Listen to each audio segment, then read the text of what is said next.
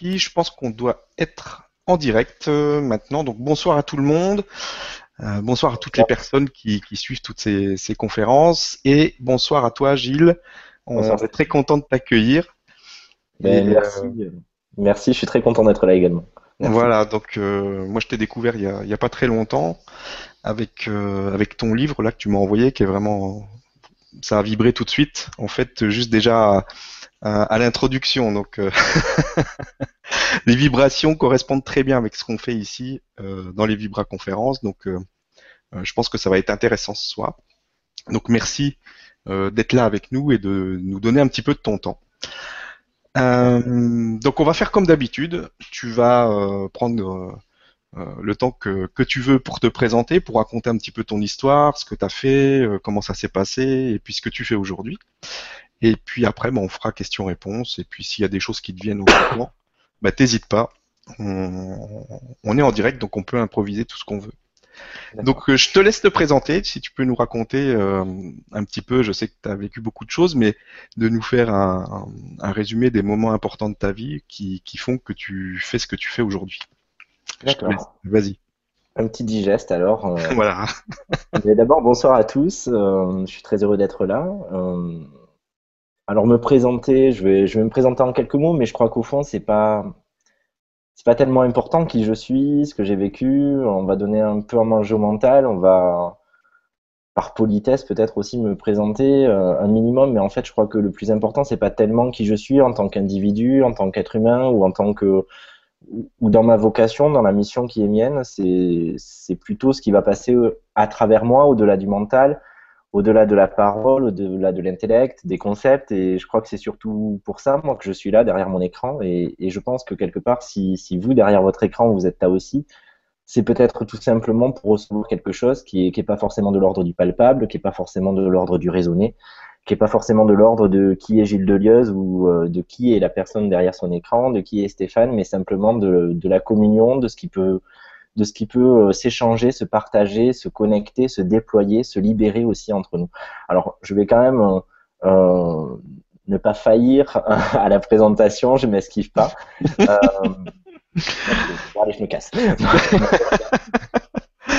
non, vas-y, c'est important, c'est quand même important que les gens sachent un petit peu, connaissent un peu ton histoire et puis. Bien sûr. Donc, ben, je m'appelle Gilles Delieuse, dans, dans cette vie-ci, en tout cas. Voilà. J'ai 35 ans. Euh, et puis, ben, on va dire que moi, je suis un peu tombé dans la marmite. Euh, Depuis tout petit, je, aussi loin que mes souvenirs me ramènent, je, je me sentais euh, connecté, j'avais euh, les sens ouverts, je, je voyais, j'entendais, je percevais des choses, je prédisais des choses, je soignais euh, dans la cour d'école. Enfin bon, voilà, j'étais, j'étais vraiment très connecté et très perché en étant dans une famille qui n'était pas forcément ouverte à cela.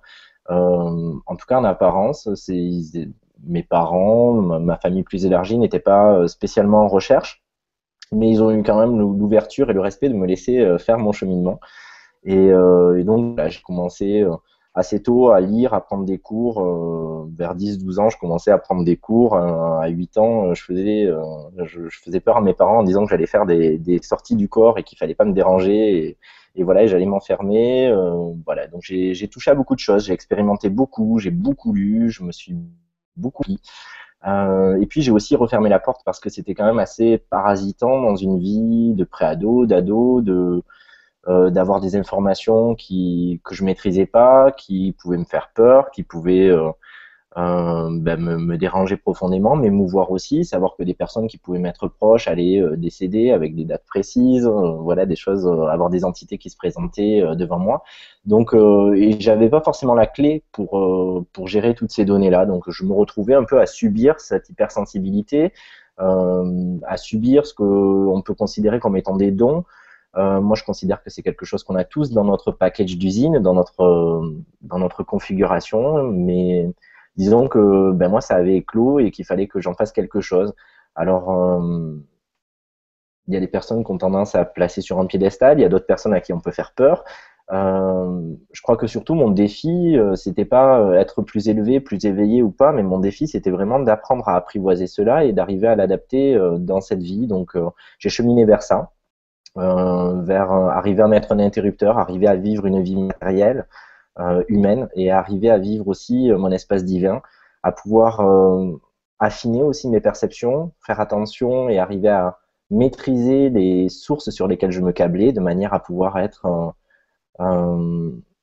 eh bien harmonieux, j'ai envie de dire, euh, dans cette démarche que ça puisse me servir et servir euh, ben, mes frères et sœurs plutôt que d'être euh, finalement un fardeau et quelque chose qui me, qui, me faisait me sentir tellement différent que, que je pouvais être en marge d'une certaine manière.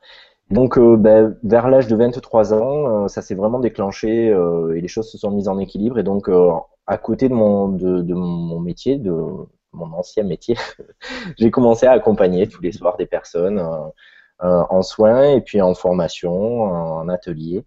Euh, donc tous les week-ends, tous les soirs, euh, voilà, tout mon temps libre, toutes mes vacances étaient consacrées à ça parce que c'était vraiment voilà ma mission. Mais je voulais pas quitter mon emploi pour autant. Et puis un jour, j'ai vraiment reçu l'appel. J'ai reçu l'appel qui a, fait voler en éclat la moindre petite réticence qui pouvait être présente en moi. Et ça a été un grand oui.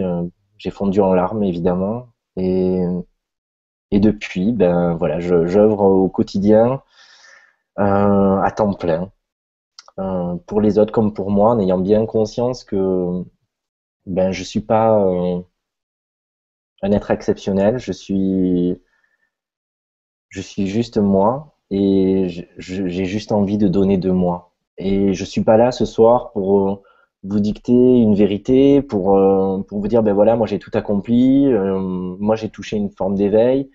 Je suis juste là avec mon expérience, avec qui je suis, pour témoigner de ça. Euh, peut-être que certaines choses vous parleront, peut-être que d'autres ne vous parleront pas, peut-être que parfois certains de mes propos vous mettront en colère. Euh, et c'est tant mieux, parce que et puis peut-être que certains vous indifféreront aussi, et, ça sera tant mieux aussi.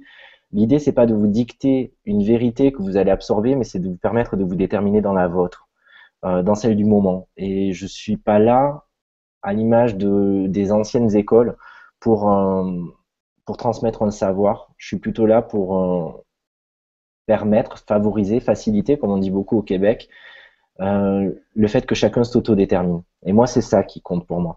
J'ai une vision de la spiritualité qui est une vision libertaire. Je trouve que la spiritualité, ça s'arrange, mais c'est pas encore ça pour moi, mon goût en tout cas, est encore très rigoriste. On a une façon de voir qui est très étanche et finalement on se retrouve dans une sous-société spirituelle qui est encore plus euh, liberticide que la société profane, ou en tout cas qu'on considère profane.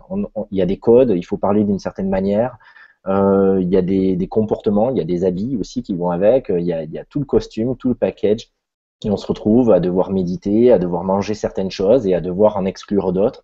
Et moi j'ai choisi vraiment une voie de spiritualité qui, au contraire, euh, favorise la réintégration du tout. Je pars du principe que tout ce qui existe divin, que tout ce qui est autour de nous euh, est issu d'une certaine manière de la source, dans son degré d'abstraction. Et puis après, quand ça descend dans le degré de manifestation, ben, ça prend une forme, ça prend une polarité aussi, mais à la base, c'est de la source. Et finalement, si on rentre en résonance euh, disharmonique avec cet élément, ben, c'est simplement qu'on a quelque chose à travailler. On peut l'exclure temporairement, mais finalement, on peut finir par tout réintégrer. On peut finir par tout aimer. Et en tout cas, on peut finir par être dans un état de non-attachement, mais aussi de, de, non-répulsion aux êtres, sous quelque forme que ce soit. Donc, bon, on aura peut-être l'occasion de développer ça. Pour en finir un peu sur mon parcours, euh, moi, il y a eu vraiment un élément marquant, ça a été la rencontre avec euh, les maîtres dauphins. J'ai édité en 2009 un, oracle, et puis je, je, suis devenu ambassadeur finalement de cette énergie euh, à travers l'Europe euh, de 2009 à, à aujourd'hui, parce que j'ai été contacté sur le plan subtil par cette, par cette fréquence, qui a vraiment personnellement révolutionné ma vie. je le dis, j'en suis encore ému parce que parce que c'était pas simplement un enseignement, c'était ça aussi c'est quelque chose qui me tient à cœur. Souvent, on a des concepts, on a des croyances, on a une foi, mais je me demande souvent, moi, de manière très pragmatique, qu'est-ce que ça change dans notre vie? Et je crois que dans le spirituel, aujourd'hui, il faut qu'on soit aussi concret. Euh, moi, les dauphins, ils ont changé ma vie. Et je sais qu'ils ont changé la vie de pas mal de personnes. Et pour moi, c'est ces éléments très, pragmatiques qui comptent. Est-ce que, est que je me sens mieux dans ma vie? Est-ce que ça m'aide à mieux vivre? Ou est-ce que ça vient renforcer un déni d'incarnation, un sentiment de différence, l'envie de retourner à la maison originelle? Ben moi, les dauphins, ils m'ont, ils m'ont redonné goût au plaisir d'être ici. Ils m'ont redonné le droit à cela. Pour faire court, il y a 14 fréquences qui se sont présentées. Alors, euh, bien évidemment, ils sont un peu taquins, et puis moi, je suis un peu rebelle et, avec un mental un peu comme ça. et donc, euh, donc ça s'est passé autour d'un accident euh, très bête sur, un, sur un mont sacré en Nouvelle-Calédonie. Et j'ai encodé une énergie dans mon bras. Et qui a mis deux ans à maturer jour pour jour. Et puis, deux ans après, jour pour jour, je me suis réveillé en pleine nuit et j'ai commencé à recevoir des messages et ça a été le cas pendant plus de trois mois, euh, toutes les nuits à la même heure et j'ai tombé euh, l'enseignement, euh, les livres, les élixirs, le jeu de cartes, ils m'ont tout donné, avant tout pour moi. Je pense que avant de, m'avoir vu comme un transmetteur, j'étais avant tout un être qu'il devait toucher et qu'il devait peut-être sauver d'une certaine manière et guérir. Donc très humblement, j'ai conscience de ça et, ensuite ils m'ont demandé si j'étais ok pour, pour transmettre cela. Alors quand je dis il, euh, ces maîtres dauphins, bien sûr, c'est une image, c'est un archétype, comme on pourrait coller l'image de Marie, euh, l'image de la mère divine, l'image christique, euh, l'image d'être galactique, mais c'est avant tout des fréquences. je l'explique dans, mes livres et, dans, et notamment dans cet oracle. Pour moi, les humains, on est comme des, des émetteurs-récepteurs, comme des téléviseurs, comme des transistors, comme des autoradios. Et finalement, il y a une multitude de fréquences dans l'univers. Et quand on capte euh, une fréquence, on a souvent tendance à penser que c'est nous, on fusionne avec elle, alors qu'en réalité, il y en a une multitude d'autres. Et à chaque fréquence, un peu comme un instrument de musique qui s'accorde, eh bien, on va pouvoir euh, se redécouvrir d'une certaine manière avec un autre état de conscience, avec une autre logique, une autre perspective, d'autres moyens, d'autres capacités. Et donc, les maîtres dauphins correspondent à une de ces fréquences, une parmi tant d'autres, euh, qui dégagent, euh, bien, on va dire, la fréquence d'amour, euh, mais aussi la de joie. Et leur grand message, euh, leur hymne, c'est de dire que il faut arrêter de regarder tout ce qui ne va pas et regarder tout ce qui va, regarder combien nous sommes déjà des êtres merveilleux, combien nous sommes des êtres aboutis, combien l'éveil est déjà là. Simplement, on n'est peut-être pas branché à la bonne fréquence. On est branché à une fréquence égotique où on regarde tous les blocages qui font encore partie de qui nous pensons être. Mais si simplement on change de chaîne et qu'on se branche à un autre niveau, eh bien, on va se rencontrer dans toute notre splendeur, dans tout ce que nous sommes, de plus abouti.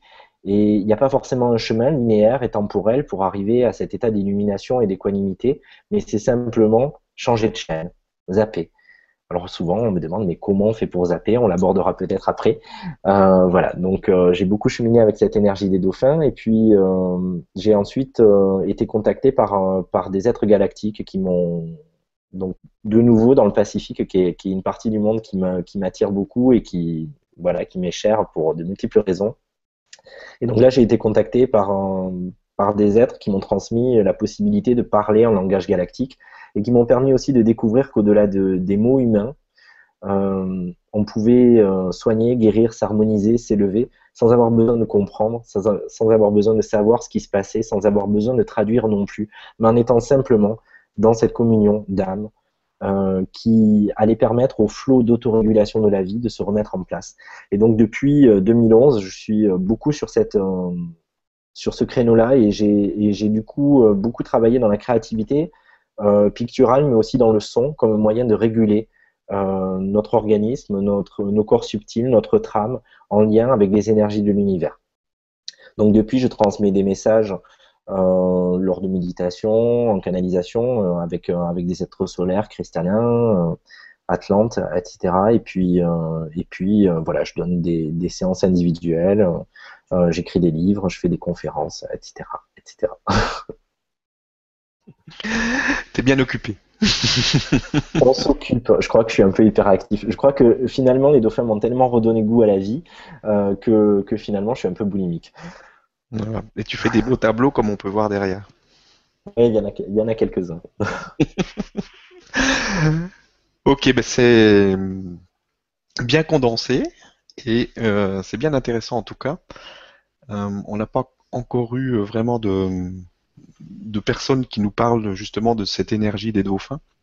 Donc c'est assez intéressant. Et euh, bah, si tu veux rajouter quelque chose, tu peux y aller. Sinon, on va commencer tout de suite le, question-réponse. C'est comme tu le sens. Alors ouais, j'aimerais bien rajouter quelque chose, mais justement, euh, pas forcément avec, euh, avec des mots. Ce qui me tient à cœur aussi dans ces échanges, c'est Bien sûr, il y aura peut-être des, des, questions qui vont, qui vont être inhérentes à notre mental et je suis OK pour y répondre mhm. dans la mesure où chacun considère que ma réponse n'est pas parole d'évangile, mais simplement mon propre éclairage à ce moment précis et demain, je peut-être un discours différent. Mhm. Euh, mais ce qui m'intéresse aussi, c'est qu'on se rassemble et qu'on communie dans le cœur. Donc, euh, comme j'ai souvent tendance à le faire quand je fais une conférence en physique ou euh, quand je fais une formation, j'ai envie de proposer, si tu en es d'accord, Stéphane, un, petit moment de, de, bah, de communion où on va laisser tomber le passé, on va laisser tomber le futur, on va vraiment se mettre ensemble dans le présent et où on va vraiment créer aussi la bulle de cette, cet égrégore finalement de tous les gens qui sont connectés avec nous. Euh, et j'ai envie d'accompagner cela euh, juste avec, euh, avec le son et puis avec du langage galactique s'il vient. S'il ne vient pas, ben, c'est pas grave. Bien sûr que je suis OK. Alors allons-y. Alors, de, chacun derrière votre écran, je vous invite à, à, fermer les yeux et à prendre quelques profondes respirations, amples et fluides.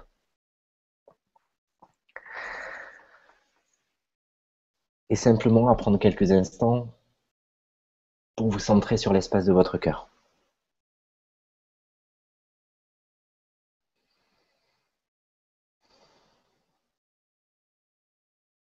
Et avec chaque respiration,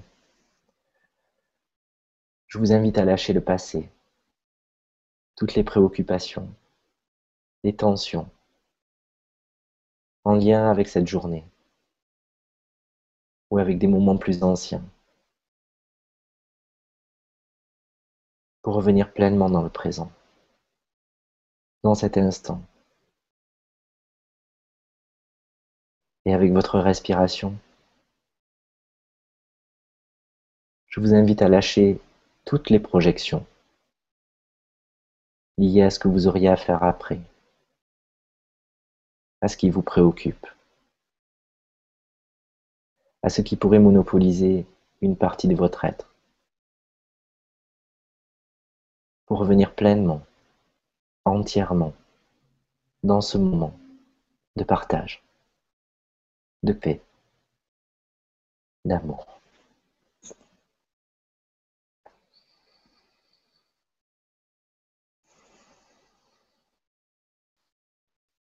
Anonoshida Yateme Ateriedo Anumanakanai Ateriebo Mushadini Dimyatika Kayado Seme. Eishe Eishe Do. Dula Dulaplesei Inyamindi Koyadiso Dulame. Echebra Mnutabei Tadimi.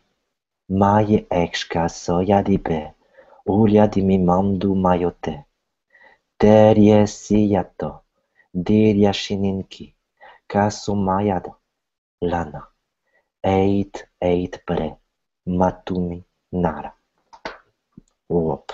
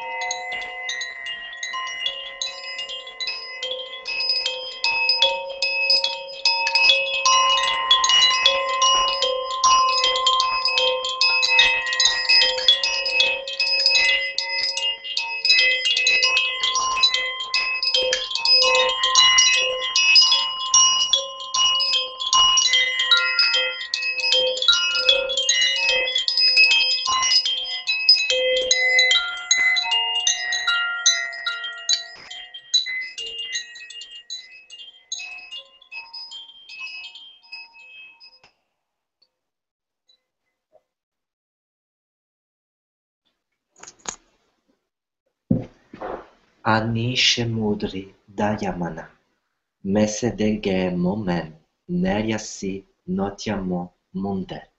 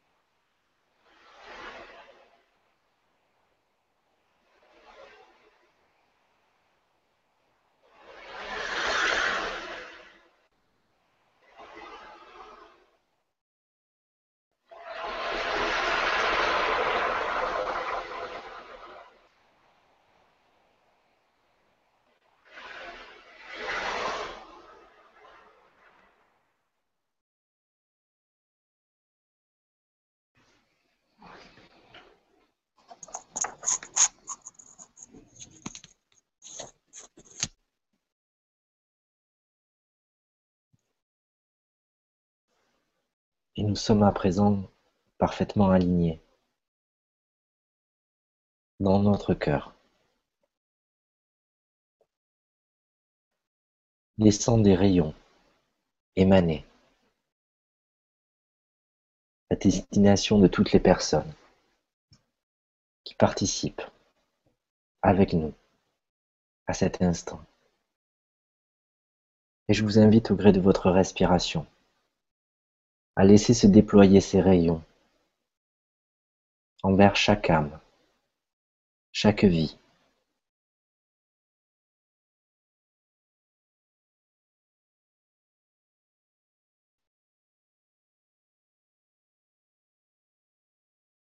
Et nous ne faisons plus qu'un.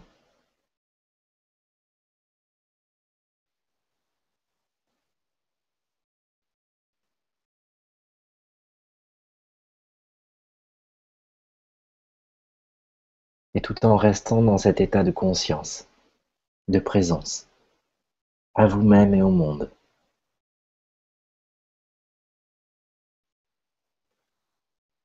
Vous pouvez à votre rythme revenir pleinement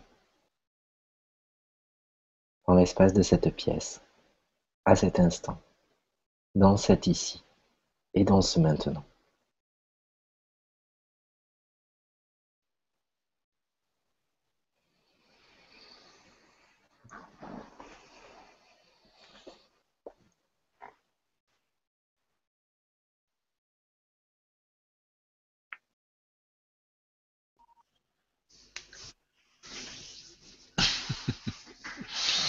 C'était pour moi une, meilleure façon de me présenter. Merci. C'était pour nous très agréable aussi. Je l'espère. Bah, c'est parti pour les questions alors. Bah, c'est parti du coup. je suis chaud, je suis chaud. On va y aller.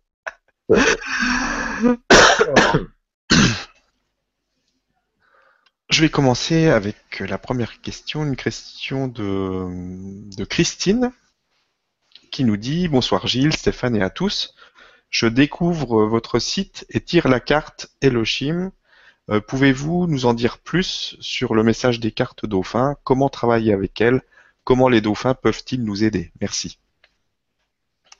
Alors, Elachim, c'est l'une des 14 fréquences, effectivement, euh, des, maîtres dauphins qui correspondent donc, euh, si on doit lui donner un archétype et, finalement comme une porte qui permet de mieux s'y connecter à cette fréquence, c'est le dauphin or.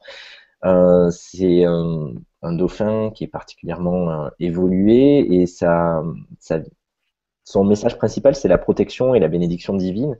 il est là aussi pour nous aider dans le processus d'unification des corps de lumière et il est là pour nous permettre de recouvrer finalement notre identité divine. C'est vraiment un dauphin qui agit une fréquence, qui agit donc à un niveau euh, plus collectif même qu'individuel. On dépasse la strate de l'identité individualisée pour embrasser vraiment le plan de l'esprit, le plan de l'entité collective, euh, le plan de l'espèce également. Donc on est en plein dans nos origines galactiques et le dauphin or et la chime est vraiment un dauphin qui travaille en même temps sur tout ce qui va toucher aux mémoires euh, galactiques, c'est-à-dire préincarnation sur cette terre. On travaille souvent, et c'est déjà beaucoup, sur les mémoires euh, karmiques, familiales, euh, etc. Mais en fait, il y a aussi euh, tout ce qui relève des, existences que nous avons eues en tant qu'âme, pas forcément avec un corps, mais, mes dames, bien avant les incarnations sur cette terre, quand on parle de cette ligne de temps-ci, et puis aussi sur toutes les autres lignes de temps. Et, la chime, euh, au même titre que deux autres, euh, ses grandes spécialités, c'est de travailler aussi sur cette harmonisation-là. Euh, donc quand on tombe sur ce dauphin, c'est qu'il y a ce travail qui est en train de se faire, et que au-delà des noces alchimiques, des polarités, euh, dans cette troisième dimension, eh bien, on est en train de travailler sur des sphères de lumière à la réunification et à la, reconnexion de cela. Comment il peut nous aider? Eh bien, déjà simplement en, utilisant son nom comme mantra, Elachim, Elachim, Elachim, ou en plongeant dans son seau qui est présent sur la carte que vous avez tirée, eh bien, on va pouvoir simplement se mettre en résonance un peu comme si on avait le bouton RDS de notre autoradio qui permettait de se brancher sur ce, canal-là, et donc du coup de laisser couler cette fréquence avec sa ligne éditoriale, euh, ce qu'il a à nous donner comme information, même si dans notre conscience ordinaire, notre mental, il ne nous dit pas forcément, ah ben tiens, c'est ça qui se passe, etc. Alors on peut être un peu frustré, on peut douter, on peut se dire, mais il n'y a rien qui se passe, je m'en rends pas compte. L'idée, c'est vraiment avec eux que tout est simple et que, euh, à partir du moment, par la voie de l'intention, où je décide je choisis de me connecter, eh bien c'est. Et donc du coup, on les laisse faire, on leur délègue et ils vont agir pour nous. Et ils vont nous restaurer, ils vont nous restituer aussi. Euh, ce que nous étions dans notre configuration usine. Et là, en l'occurrence, donc c'est vraiment restaurer la beauté, la grandeur, la lumière. Euh, alors, euh, je crois que c'était Christine qui, a posé la question. pour être un peu plus précis, sans vouloir trop rentrer dans les détails, et, peut-être elle pourra nous dire si ça lui parle. Pour moi, il y a vraiment une fêlure. Euh, on va pas rentrer dans des séances individuelles, mais euh, pour moi, il y a vraiment quelque chose qui est en train d'être réparé. Ça fait six mois que c'est en train de, s'amorcer euh, par rapport à des blessures profondes et anciennes euh, qui ont pu être revécues dans, ce début d'incarnation et qui touchent l'équilibre féminin-masculin et, qui gênaient l'émergence de la souveraineté et de la lumière en vous, dans votre, incarnation. Il n'est pas question de toucher à, à ce que c'était euh, dans le plan le plus absolu, mais disons que ça pouvait pas permettre à cet absolu de descendre dans la matière parce qu'il y avait trop de failles, il y avait trop de blessures. Et, c'est en train de guérir cela. C'est comme s'il y avait un, processus, oui, de comment on dit, d'adombrement, quand finalement on, est à nouveau euh, sacré. Donc euh, pour moi, c'est ce processus qui se joue. Je ne sais pas si ça répond à votre question, Christine. je pense que oui, un peu. en tout cas, c'était très clair. Merci et merci Christine euh, d'avoir posé cette, euh, cette question. question suivante avec une question de, de, Yves qui nous dit bonsoir. Euh, bonsoir Yves. Beaucoup ne savent plus où ils en sont. Quels sont les, événements importants qui se préparent ici en France et ailleurs dans les prochains mois, prochaines années? Merci. Alors j'ai euh, une réponse à double détente et je crois que par contre là, il n'y aura pas la réponse euh, que Yves attend, je pense. Mais ma réponse à, double détente, ça va être euh, beaucoup de gens ne savent pas où ils en sont. Et eh bien ma réponse c'est Alléluia. point. ma deuxième réponse, ça va être bien, je vous repose la question. C'est-à-dire qu'est-ce qui va arriver? C'est nous qui le décidons. C'est nous qui le choisissons. Il n'y a pas de fatalisme. Il n'y a pas de, pour moi en tout cas, et encore une fois, je ne détiens pas la vérité. Je crois que nous sommes vraiment co-créateurs. Euh, par contre, c'est pas par la volonté que ça passe, et c'est là qu'on se trompe bien souvent en voulant quelque chose, en, en utilisant même la, la loi de l'attraction, par exemple, en voulant quelque chose absolument, mais en fait, on crée de la volonté, mais on ne crée pas la, la, réalisation, la concrétisation de cette donnée. C'est avant tout une question de, cohérence euh, dans notre émanation, dans notre radiance, dans notre être-té, et donc tout va se jouer là-dedans. Euh, qu'est-ce qui va se passer? Ben finalement, les jeux sont ouverts, mais, euh, mais le champ est, est, ouvert aussi à l'infini, le champ des possibles, et finalement, potentiellement, on sait ce qui peut se passer, c'est-à-dire l'incarnation de la source et, et une certaine forme d'ascension, si on doit poser un concept dessus, c'est-à-dire la fusion de notre être-té, de notre divinité et de notre matière. mais ça peut prendre du temps. Ça veut dire que ça peut se passer de suite. Ça se passe déjà pour certains. Ça peut se passer l'instant suivant, dans une seconde, ça peut se passer dans dix ans. Euh, parce que nous sommes tous un, maillon de ce collectif et que euh, euh, du coup, même s'il y a cette donnée de masse critique qui va pouvoir faire basculer, nous sommes tous dans notre responsabilité individuelle bien responsable de cela. Donc euh, la question c'est euh, qu'est-ce que je choisis euh, moi-même d'entreprendre, pas forcément dans l'action, mais dans mon être-té. Et est-ce que mon action est le prolongement de mon être, ou est-ce que mon action est une tentative d'être? Et bien souvent, mon action est une tentative d'être. Et donc du coup, finalement, je proroge le moment de l'ascension et du basculement parce que, vers l'âge d'or parce que finalement, j'essaie à tout prix d'être, ou alors euh, j'espère être arrivé pour pouvoir repartir. Et ça, ben finalement, ça prolonge le délai. Si finalement j'accepte pleinement cette expérience, j'accepte pleinement d'être là et je suis dans la gratitude par rapport à tout ce que je vis, même par rapport à ce, à ce qui me semble pas forcément euh, confortable, mais c'est pas parce que c'est pas confortable que c'est pas parfait. C'est pas parce que c'est confortable que c'est pas juste. Et si vraiment j'accepte cela, que je suis en paix, que derrière ça touche pas mes corps émotionnels, mes corps énergétiques, qu'il n'y a plus rien qui, qui me chamboule à l'intérieur, que je suis dans un état de bah, d'harmonie, d'accueil, d'abandon à ce qui est, et que je redécouvre. Et ça, c'est un message des dauphins qui m'a beaucoup frappé à moi, euh, qui était militant, etc., très investi écologiquement, politiquement, etc. Enfin, bon, J'étais juriste hein, pour info au début, donc euh, voilà. D'accord. Et, euh, et en fait, ils m'ont dit, mais change de regard. Si tu as une seule chose à changer dans ta vie, c'est de changer de regard pour te rendre compte que la perfection est là. Elle est, elle est juste là, et elle n'est pas là où tu voudrais qu'elle soit, et elle n'est pas là où ton mental pense qu'elle devrait être. Elle est.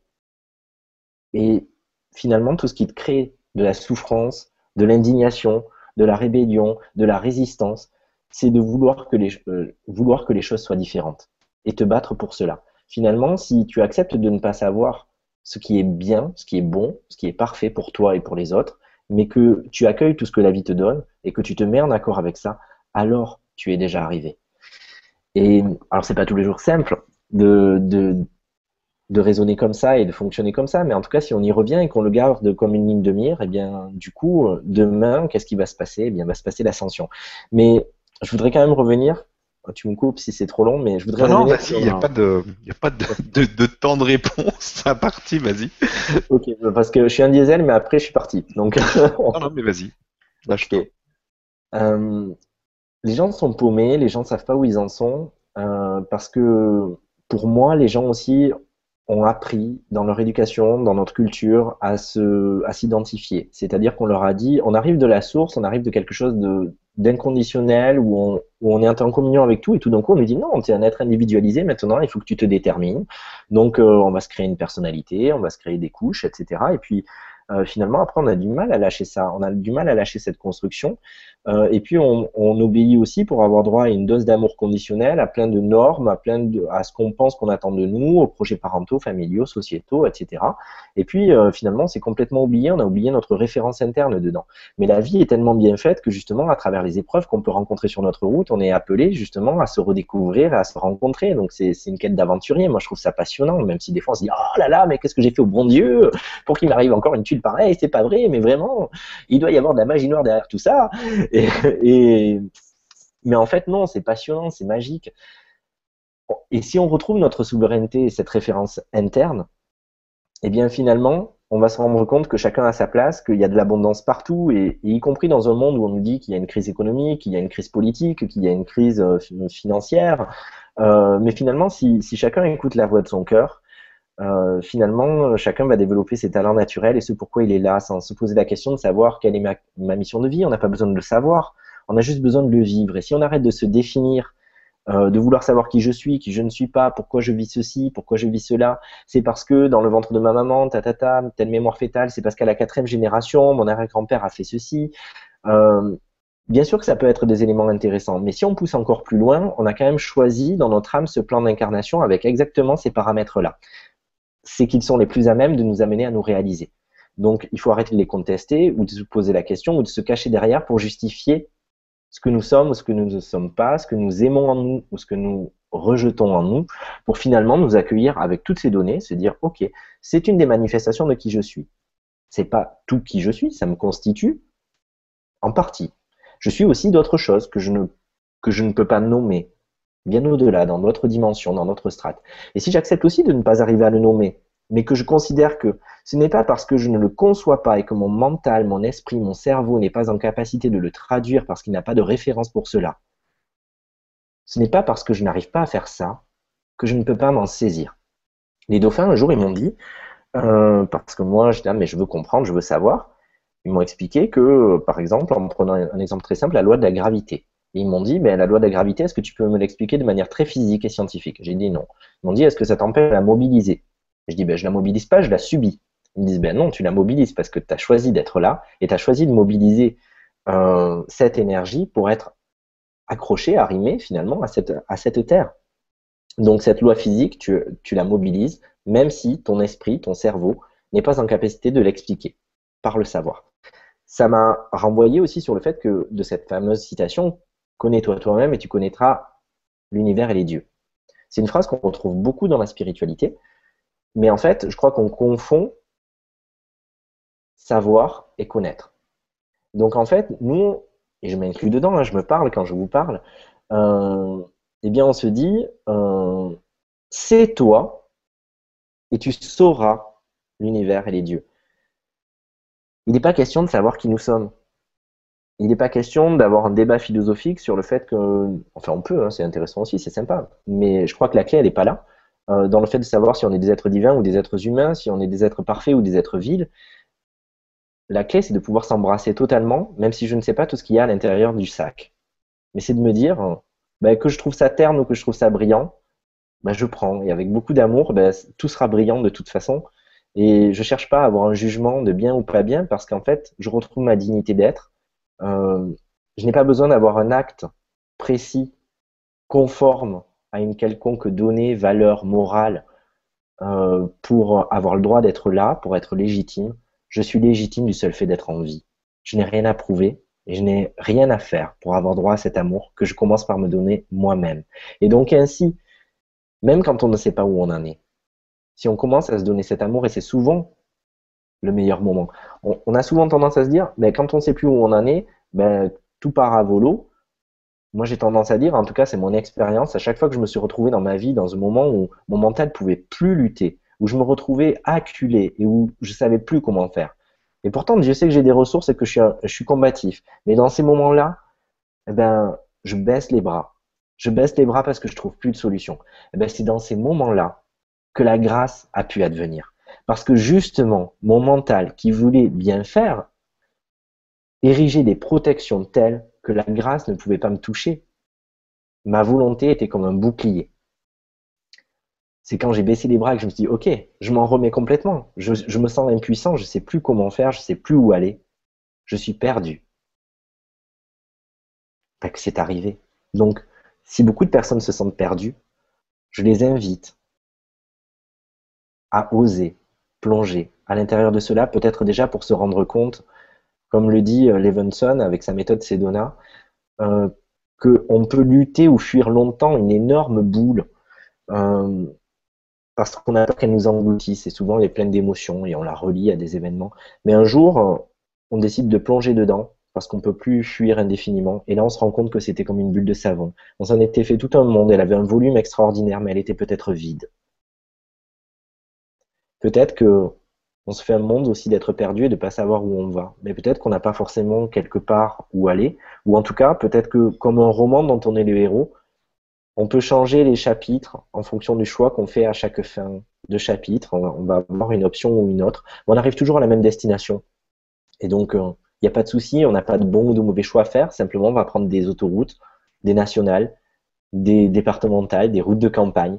Et tout ont leur intérêt. Il n'y en a pas une qui est mieux que l'autre. Il y en a une où on va avoir de la vue et où on va rouler lentement. Il y en a une où on va être plus direct. Voilà, c'est simplement différent, mais il n'y a pas d'échelle de valeur dedans. Voilà. voilà. merci beaucoup. Très belle réponse, très profonde. Merci et merci Yves d'avoir posé cette question. Merci Yves. Question suivante, on va prendre euh, une question de Virginie qui nous dit Bonsoir, je rêve beaucoup de la mer, de plages, de vaisseaux de lumière qui nous envoient des particules de lumière euh, que je vois tomber autour de moi sur une plage. Que pouvez-vous nous dire des enseignements prodigués durant notre sommeil? Merci. Alors, les enseignements prodigués pendant notre sommeil, c'est certainement les plus intéressants. Euh, je vais encore dérouler pas mal là, je pense. Euh, vas-y, vas-y. Tout est ouvert. Alors, euh, pourquoi? Parce que justement, notre mental n'est pas en action, ou plus exactement, il est collaboratif, il est, il est participatif, et il n'est pas, il s'érige pas en, maître. Il n'a pas pris notre place. Euh, on parlera peut-être tout à l'heure de la souveraineté. C'est quelque chose que j'explique dans, dans, mon dernier livre, et, ça me tient à cœur parce que je crois que la clé, elle est là. Mais pour revenir aux enseignements dans le dans, dans, le sommeil, je crois que justement, on se réveille souvent avec euh, des réminiscences ou pas d'ailleurs. On peut juste savoir que quelque chose s'est passé, avoir ce sentiment-là, sans forcément pouvoir expliquer dans le détail ce qu'il y avait. Mais en fait, on va pouvoir, moi ça m'arrivait plein de fois, me dire tiens, il y a quelque chose qui a bougé. Et puis euh, le matin, je vais commencer mes soins euh, avec des patients qui arrivent, et, là je me rends compte que ben, il y a une nouvelle technologie qui est en place à l'intérieur de moi, ou une nouvelle fréquence qui est contactée, sans que je puisse dans un premier temps la nommer ou ce genre de choses. Donc les enseignements dans le sommeil, ben, c'est vraiment l'accueil plein et entier de ce que notre âme a choisi pour nous, de ce qui est juste, euh, mais encore une fois, on n'est pas obligé d'être dans, une perception explicite euh, qu'on a tendance à rechercher. C'est-à-dire qu'on a souvent tendance, là aussi dans la spiritualité, à être dans une recherche de sensationnel plus que de sensoriel, et dans une recherche plus de euh, tiens, je vois, j'entends, je ressens quelque chose, plus que quel effet ça a. Ben, moi, je me positionne plutôt sur l'inverse, c'est-à-dire ben, c'est du bonus si on voit, si on entend, si on, si on ressent, c'est ok, mais c'est pas ça le but. Ça, c'est un moyen. La fin, la fin, ben, c'est d'avoir euh, rassemblé, connecté ou libéré quelque chose. Donc, euh, par le biais du sommeil, eh il y a moins de filtres. Et effectivement, on va pouvoir contacter plus de choses, peu importe qu'on s'en souvienne ou non, à partir du moment où on est dans la foi que euh, d'autres parts de nous, que sont notre inconscient, notre subconscient, notre moi profond, notre moi divin, peuvent œuvrer sans que notre conscience ordinaire n'ait son mot à dire. Donc ça, c'est un premier point. Mais pour revenir sur l'expérience euh, que cette personne nous décrit, euh, je voudrais détailler un peu parce que c'est quelque chose qu'on voit vraiment dans l'enseignement des dauphins et dans les messages que j'ai reçus. Finalement, ça parle d'Atlantide et de Nouvelle-Atlantide. Et on me demande vraiment de révéler quelque chose que j'aborde d'habitude plus au sein de la, de la formation, de l'enseignement, mais euh, on me demande d'aborder le fait qu'il il y a beaucoup de sentiments d'indignité qui sont inhérents à des mémoires atlantes, justement où des personnes ont vécu euh, des, rôles importants parce qu'en Atlantide, finalement, on n'était pas dans une oligarchie, euh, euh, tout le monde était responsable, tout le monde était important, on fonctionnait par pôle d'excellence. Et, en fait, il y a simplement des êtres galactiques qui convoitaient quelques, cristaux encodés akashiques, mais qui n'avaient pas encore forcément la sagesse et le discernement pour pouvoir s'en servir pleinement dans la justesse. Euh, qui, ont essayé de, voilà, de, les récupérer. Donc du coup, un petit conseil de sage, en tout cas c'est ce qu'on m'a montré dans, dans, des visions, euh, ont voulu protéger cela en faisant croire à la chute de l'Atlantide. Et ils n'en ont pas informé tout le monde pour pas que ça fuite, mais aussi se sont dit, euh, eh bien, finalement, ça n'aura aucun impact parce que tout le monde va ascensionner, on va changer de dimension, et puis bah, tous les habitants de l'Atlantide, ça va être pareil. Sauf que ce qu'ils n'avaient pas prévu, c'est que toutes les personnes qui étaient à l'extérieur de la cité à ce moment-là, euh, eh bien, n'allait pas ascensionner. Et donc, toutes les personnes qui étaient en mission à l'extérieur de cette cité cristalline euh, ont assisté à, à, je sais pas, Independence Day, euh, enfin, je sais pas, un scénario hollywoodien euh, catastrophe parce que c'était projeté en hologramme pour faire croire à cette chute. Et donc, du coup, ben, ça prouve bien la biologie des croyances et le fait que nous sommes aussi ce que nous croyons. Euh, toutes ces personnes se sont dit ah ben mince l'Atlantide l'Atlantide chute euh, elle est détruite c'est ma faute je me sens coupable j'ai laissé des êtres euh, qui m'étaient chers mourir etc j'étais pas à la bonne place j'ai fauté. Et donc du coup on porte des sentiments d'indignité. Sauf que l'Atlantide a toujours continué d'exister et qu'aujourd'hui cette nouvelle Atlantide qui a vraiment évolué en plus dans ses fréquences est en train de redescendre depuis 5 ou 6 ans dans, les vibrations et dans la multidimension. Et donc, de plus en plus de personnes se, se reconnectent, retrouvent aussi des êtres chers, mais aussi des potentiels qu'ils avaient euh, laissés. Ils s'en étaient eux-mêmes amputés parce qu'ils ne se sentaient plus dignes de, de, cette donnée. Pour eux, ils avaient fauté, donc il fallait, avec beaucoup d'honneur et d'éthique, et qu'ils se, qu'ils se coupent de cela pour ne pas faire de mal. Mais finalement, euh, pour reprendre Michael Roth, la véritable modestie, euh, n'est pas de se rapetisser. La véritable modestie, c'est de briller de toute sa lumière sans la prendre pour trop personnelle. Et donc, finalement, ces visions, quand on a ce type de vision avec la mer, éventuellement avec des dauphins, avec euh, euh, des filaments de lumière, ce genre de choses, c'est vraiment un appel à la reconnexion à cette, à cette nouvelle Atlantide et de retrouver les potentiels et les, les fonctions que nous avions là-bas de manière à être plein et entier, à rayonner de toute notre lumière sans plus avoir à pâlir de cela. C'est-à-dire aussi, pardon, euh, faire la paix avec soi-même. Le pardon. Le pardon, on pardonne souvent les autres, mais on se pardonne euh, pas souvent soi. Et pourtant, c'est peut-être le cœur du pardon, c'est se dire aussi qu'on a fait tout ce qu'on a pu et que, au-delà des actes, encore une fois, le plus important, c'est l'intention. Et si dans une intention, j'ai toujours été juste, euh, ben voilà, je peux, je peux me mettre en paix avec ça. Et du coup, je rebondis sur la question de Yves de tout à l'heure. Euh, je reviens juste dessus par rapport à, ce qui peut se passer. Euh... Mais je l'ai perdu. Attendez, je, rappelle le numéro. Euh, l'intention, voilà. parfois, on fait, on fait des choses, mais en fait, elles sont pas vraiment habitées. On n'est pas vraiment conscient et présent, et donc, du coup, ça aura un moindre effet. Et, et nous, en tant qu'humains, on ne polarise que sur l'action. Si vraiment on se met sur l'intention et qu'on relâche par rapport à la perfection de ce qu'on veut donner en termes de résultats ou de protocole, eh bien, ça sera parce que dans l'univers, tout sera restauré dans sa perfection pour que les choses soient. Donc finalement, basez-vous sur ce que vous ressentez. Basez-vous sur ce que vous choisissez d'émaner sans vous demander comment, sans vous demander si vous en êtes capable. Choisissez-le simplement. Faites ce choix sans laisser de place à l'échec en appelant, et pas le choix simplement dans votre conscience ordinaire, mais dans toutes les parts de vous. Et pour se pardonner, c'est la même chose. Et pour prier, c'est la même chose. Parfois, on parle à un mur. Ça vous vient pas à l'idée d'appeler un ami et de, et de parler à un mur, en fait, pour parler à un ami? Vous décrochez votre téléphone, vous composez le numéro, vous attendez qu'il réponde et vous échangez avec lui. Avec le divin, avec toutes les formes d'énergie, c'est la même chose. Donc, il suffit de composer ce numéro, il suffit de décider de se brancher. Oui, mais comment? En changeant de chaîne. Et on n'a pas besoin de savoir comment faire pour changer de chaîne. À ce moment précis, vous n'êtes pas en train de vous dire respire, inspire, expire. Vous n'êtes pas en train de focaliser sur votre cœur pour lui demander d'irriguer l'ensemble de vos organes et de battre. Et pourtant, des parties de vous, on va dire que c'est des réflexes vitaux, et pourtant des parties de vous les gèrent ces réflexes, parce que sinon on ne serait pas là en vie, et notre corps n'aurait pas sa souplesse. Ça se fait.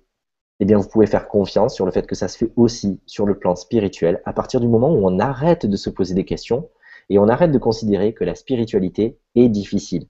Ce qui est difficile, c'est de vouloir contrôler tout ce qui s'y passe. Mais si on adopte la position du bon chef qui fait confiance à toutes les parts, il donne un ordre, c'est harmonie globale, santé, équanimité, complétude, paix, amour. Et il a foi dans le fait que ça se fasse parce qu'il sait qu'il a les meilleurs employés du monde ben nous c'est pareil. Si on fait confiance à ces parts de nous et qu'on n'est pas en train de, de guetter qu'elles se trompent ou qu'on n'est pas en train de vouloir leur piquer leur travail en se disant bah tiens il est super compétent mon programmeur informatique mais comme je comprends pas ce qu'il fait ben je refuse de me servir de ce qu'il fait ben non.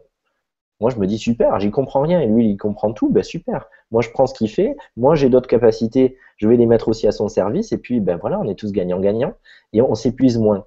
Pourquoi on est épuisé? Pourquoi parfois on a l'impression de piétiner? Parce qu'en fait, on veut tout contrôler. Et la maîtrise, c'est pas le contrôle. Voilà. Voilà. Merci. Chaque fois là, oui, il me tais-toi, alors je me tais. mais non, mais non. Merci Virginie pour la question. Merci. Question suivante. Une question de Iskander. Bonsoir. Qui nous dit bonsoir à tous. Selon toi, euh, Gilles, nous avons été programmés génétiquement pour n'utiliser que 5% de nos brins ADN, ou bien c'est le divin qui a décidé de nous réduire à cela? Merci.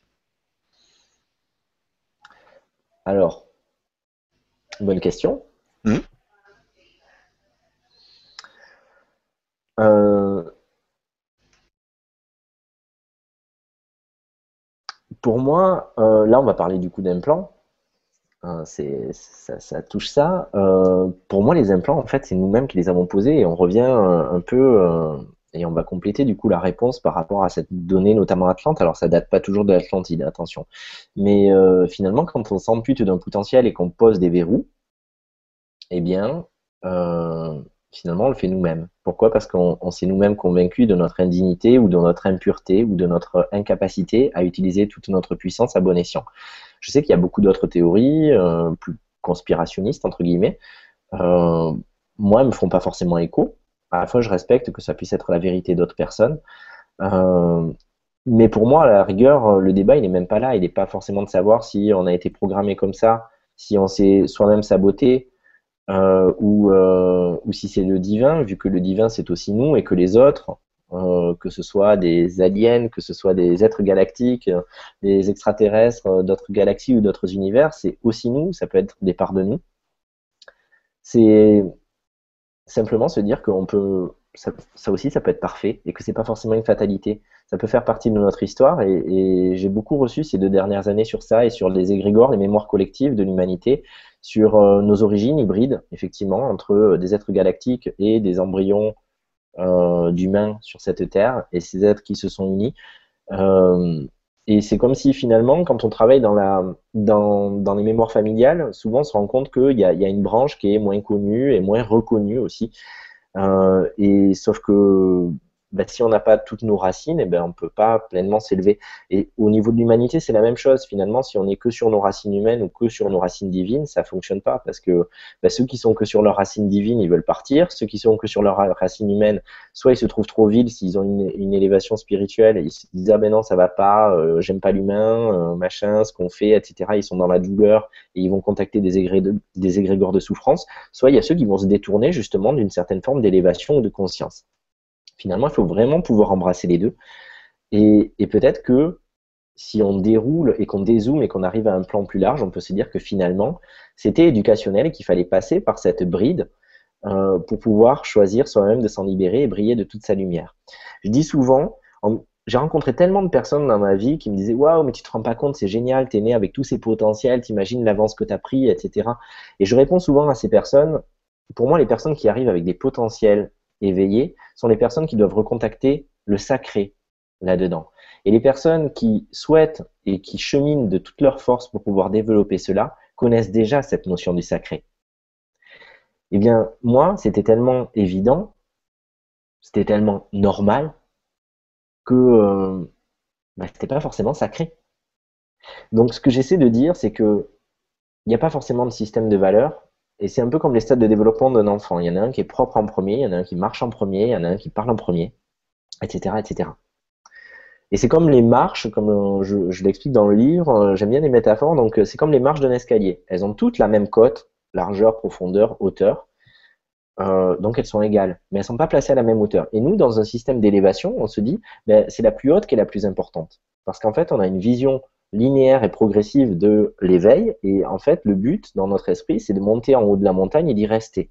Alors que finalement, peut-être l'éveil, c'est d'être à l'aise avec toutes les fréquences et de pouvoir surfer et, passer de l'une à l'autre en étant à l'aise avec toutes, en se disant pas, ah ben tiens, là c'est du bas astral, ça va pas, ou là c'est trop haut et je me brûle, mais simplement c'est dire, ben, je peux composer avec tout, je suis bien avec tout, et, voilà, simplement comme un instrument, je m'accorde.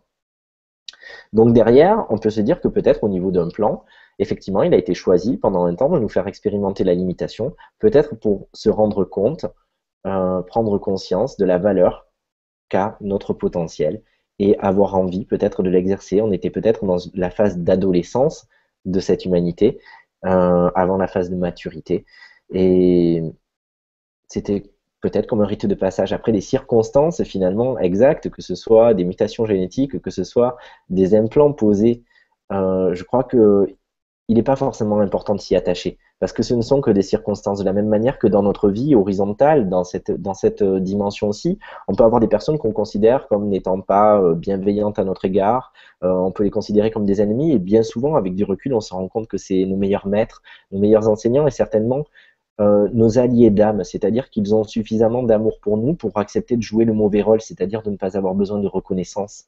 Euh, ils arrivent à se déguiser, ils arrivent et les, meilleurs maîtres, c'est pas les plus clinquants, c'est pas les plus brillants, c'est ceux qui justement euh, ont suffisamment de sagesse pour ne pas, oui, pour ne pas avoir besoin d'être sur le devant de la scène, mais mais ils envoient du bois au niveau de la leçon qu'ils nous transmettent. Et peut-être que toutes ces circonstances, peu importe à qui on les impute, ben, ne sont que secondaires et que le plus important, le cœur du cœur, c'est de se dire que nous avons notre responsabilité là-dedans, que nous avons choisi de vivre cela, alors vivons-le. Acceptons donc cette expérience et donc nous en sortirons grandis, mais aussi plus rapidement parce que c'est là aussi on prolonge les choses tant qu'on n'a pas accepté. À partir du moment où on accepte, même si on ne sait pas où on va, mais qu'on lâche, je traverse cela, eh bien je le traverse, je le vis, j'en sors grandi.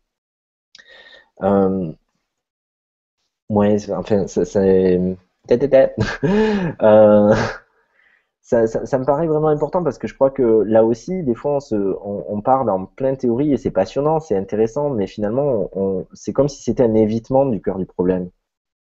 Enfin, si tant est qu'il y a un problème, mais du process en tout cas. Et le process, c'est simplement s'accueillir soi-même et, et c'est aussi reprendre sa responsabilité, c'est-à-dire que même quand il y a une malveillance, qu'elle soit extraterrestre, qu'elle soit des Illuminati, qu'elle soit euh, d'une entité quelle qu'elle soit, euh, qu'elle soit par un processus de, malveillance, magie, etc., euh, d'une mémoire, finalement on choisit ou pas de se laisser impacter dans notre système corps-esprit. Nous avons le choix. C'est-à-dire que l'énergie en face a le choix d'envoyer de, ou pas cette énergie, cette forme pensée. Mais nous, on a le choix de la laisser euh, s'immiscer dans notre système corps-esprit ou pas. Alors, on n'a pas forcément le choix avec notre conscience ordinaire, encore que, mais on a aussi toutes les autres parts de nous. Et si on a une faille et qu'on laisse cette donnée passer, eh bien, c'est certainement qu'elle nous révèle comme notre meilleur ennemi, notre faille et notre blessure, et qu'ainsi, si on reprend notre responsabilité mais qu'on jette pas la pierre à l'autre, eh bien, ainsi, on va se dire, ah, ok, on m'a montré que là, il y avait une faille dans mon système de sécurité, eh bien, je vais le régler. Je choisis que je le règle. Et donc la fois d'après, eh bien, il n'y a plus rien qui pourra passer.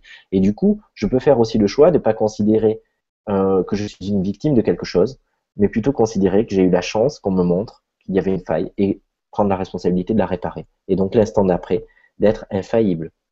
En tout cas, eu égard à cette première problématique. Après, on m'en remet toujours une autre sur la route.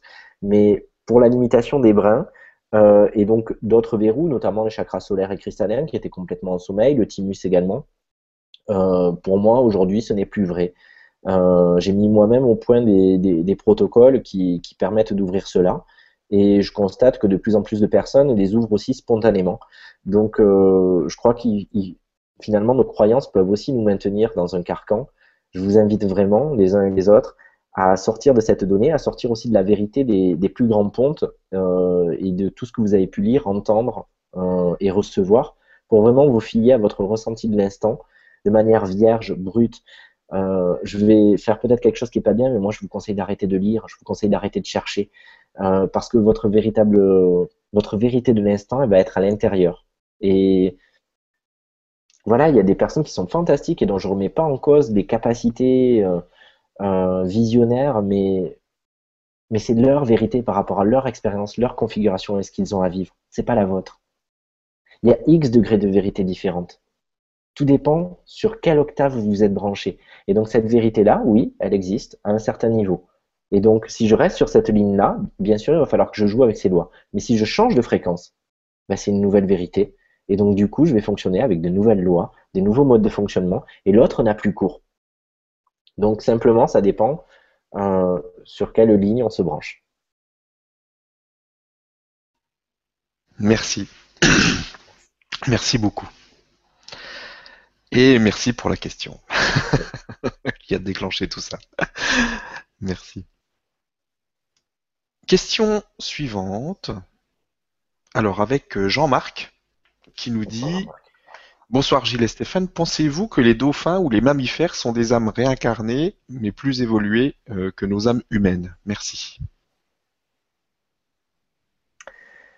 Merci pour cette question euh, qui va me permettre de refaire une précision euh, avant, de, répondre plus directement. Alors, je, reviens sur quelque chose que j'ai dit, mais sur laquelle j'ai peut-être pas assez insisté. Quand je parle de maître dauphin, pour moi, je ne parle pas forcément des animaux en, termes incarnés sur cette planète, même si euh, ça a un lien, bien évidemment, mais je dirais que de la même manière que euh, une station radio ou une chaîne télé a un logo, un nom, euh, de manière à ce qu'on se souvienne d'elle, plutôt que de se dire je suis sur le canal 298 MHz, eh bien on va utiliser voilà tout un nombre de d'images sur les différents canaux sensoriels pour pouvoir avoir accès à ça. On a la voix de notre animateur préféré, on a etc etc. Et ce sont des portes, c'est pas l'énergie, mais ce sont des portes qui mènent à cette énergie et qui permettent à différentes fonctions de notre être de retrouver le chemin. Quand on parle de maître dauphin, c'est la même chose. Et pourquoi? Parce que finalement, on va retrouver cette notion de joie. Euh, on les voit euh, de manière incarnée, ils sont très joueurs, euh, etc. Finalement, les dauphins, les, éthiologues disent que les dauphins, ben, ils font que jouer, manger et faire l'amour et dormir aussi on se dit qu'ils ont un peu tout compris à la vie sur cette terre.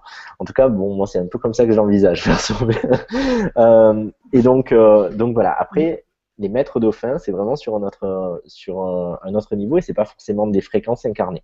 Mais pour revenir sur euh, les, dauphins en tant que, en tant qu'animaux, pour moi, c'est effectivement des êtres très évolués. C'est des êtres qui sont réincarnés. ce sont aussi des guides. ils sont venus nous, justement nous montrer le chemin nous, nous, montrer le chemin de la simplicité pour revenir à ce que nous sommes et ce que nous pouvons vivre, et c'est-à-dire le paradis sur cette terre, parce que on, peut se battre pour euh, que le monde soit meilleur, on peut trouver ce monde inique, on peut trouver ce monde injuste, on peut trouver ce monde en perdition. Euh, la réalité, c'est que euh, c'est peut-être que nos filtres qui, nous donnent cette vision et ce monde, eh ben, il est peut-être juste parfait et, nous sommes peut-être en train de l'alourdir de la même façon que quand on se fait du souci pour quelqu'un qu'on aime, parce qu'on a l'impression que ben, bien aimer quelqu'un, c'est se faire du souci pour lui. En réalité, on alourdit sa trame vibratoire. Si on lui fait confiance et qu'on n'a pas peur pour lui, et qu'on se dit que de toute façon, toutes les expériences et les épreuves qu'il va traverser, eh bien, bien sûr, on est là soutenant et bienveillant et on va l'aider à se relever s'il tombe, mais on va pas l'empêcher de faire des expériences parce qu'on sait que c'est comme ça que nous-mêmes on s'accomplit et on, on voudrait pour rien au monde le priver de cela. Et bien, du coup, là, on l'aide à, contacter ses ressources intérieures, sa lumière et ce qu'il pensait manquant à l'intérieur de lui. Les dauphins, ils jouent un peu ce rôle-là avec nous. Ils nous aident à lever ses filtres, ils nous aident à nous regarder et à, regarder ce monde et à se rendre compte qu'il est merveilleux, à retrouver peut-être le regard d'enfant pur et émerveillé, comme la première fois qu'on a ouvert les yeux sur ce monde et où on s'est pas dit oh, la Terre va pas bien et l'écologie et la planète et les politiques tous pourris. Non, on s'est dit juste waouh et papa et maman et tout va bien, et je suis là, et j'ai choisi d'être là. Et je suis arrivé. Et c'est une grâce, c'est une bénédiction. Et c'est ça qui nous aide à retrouver. Souvent, on se demande si c'est une punition, cette terre. Parfois, on se demande si c'est une école. Mais avant tout, pour moi, c'est une récompense. Nous sommes tous des êtres spirituels. Nous avons des corps subtils. D'autres frères et sœurs continuent à vivre que sur les plans éthérés. Nous, nous sommes les seuls à garder notre dimension spirituel, mais à jouir dans la matière. Et quand je dis jouir, je choisis mon mot, et c'est jouir par tous nos sens. Aucun autre être spirituel ne peut sentir l'odeur d'une fleur, l'odeur d'un embrun, ne peut regarder comme nous nous regardons, même si bien sûr c'est la traduction d'un cerveau. Ça, on y reviendra d'ailleurs. Euh, ressentir sur notre peau, jouir, mais jouir aussi vraiment au sens aussi euh, charnel du terme. C'est quelque chose d'extraordinaire qui nous ramène au divin, mais on peut le vivre de manière exceptionnelle dans la matière. C'est un truc de dingue. Souvent, on va, se, masturber le cerveau sur des concepts ésotériques, alors que déjà, il y a de la magie juste là. Et qu'il n'y a pas besoin de l'expliquer, il y a juste besoin de l'expérimenter. Est-ce qu'on décide d'étudier ou est-ce qu'on choisit d'expérimenter cette vie, cette incarnation, mais aussi cette divinité Et l'expérimenter, c'est arrêter d'avoir un a priori dessus, c'est la vivre, c'est se découvrir dedans, c'est se réinventer. Voilà. Donc, les dauphins, c'est ce qu'ils viennent nous montrer. Donc oui, pour moi, ce sont des êtres évolués, euh, ce sont des êtres supérieurs, et, je renvoie aussi à tous les, à les tables de Sumer, les mythes d'Ogon, d'origine de, l'humanité, qui nous enseignent sur euh, le fait que tous les Anunnakis, dieux venus du ciel, êtres galactiques, tout ce que vous voulez, se sont présentés à de multiples euh, civilisations sur cette terre sous la forme des dauphins. Vous en retrouvez des traces chez les Amérindiens, vous en retrouvez des traces chez les Dogons, vous en retrouvez des, des, des traces chez chez les aborigènes et chez tous les peuples du Pacifique qui considèrent que ce sont des animaux sacrés, dauphins, baleines, que ce sont leurs dieux. Euh, et chez les Dogons, finalement, les dieux venus du ciel euh, sont venus pour construire ce monde et les êtres leur ont demandé euh, ce qu'ils venaient faire et ils, leur ont posé des questions sur les lois. Et, du coup, ils ont créé un espace d'eau et ils se sont jetés dedans et se sont matérialisés en dauphin. Donc finalement, le dauphin, dans toutes les civilisations, en tout cas principalement en lien avec, l'eau, eh bien, ont toujours établi un lien de conscience supérieure, de divinité, de sagesse avec le dauphin. Et, je crois que c'est vraiment important parce qu'encore une fois, on se rend compte que sagesse et, savoir n'est pas la même chose, que sagesse et intelligence au sens où c'est compris dans notre société, c'est pas la même chose.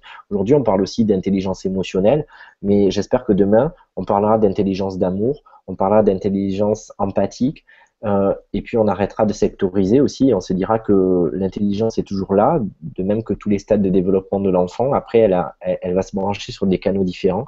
Et les dauphins, ils nous invitent à, nous brancher pas sur le canal de euh, le cerveau euh, au sens mental du terme comme roi et comme oui comme monopole, mais vraiment euh, retrouvons aussi nos sens, retrouvons nos instincts. Et on se rend compte que dans nos sentiments d'indignité et dans notre conception de l'humain, euh, eh bien, on a souvent peur de nos instincts. On considère que justement la partie purement bestiale et animale en nous est, est vide et que finalement, dans l'évolution, il faut se détacher de cela et remonter de plus en plus. Alors que finalement, peut-être que pour un jour toucher pleinement et durablement la conscience du cœur, il faudra enfin accepter nos instincts et ne plus en avoir peur parce que comme tout système de balancier, pour que le cœur qui se retrouve au milieu puisse exister et rayonner, il faut peut-être que, je ne sais pas, en tout cas je soumets ça, euh, la balance existe entre la tête et les instincts qu'on va retrouver plus bas dans le ventre et dans, les premiers et deuxièmes chakras. Et donc du coup, ça veut dire qu'il faut aussi laisser vivre cela en nous,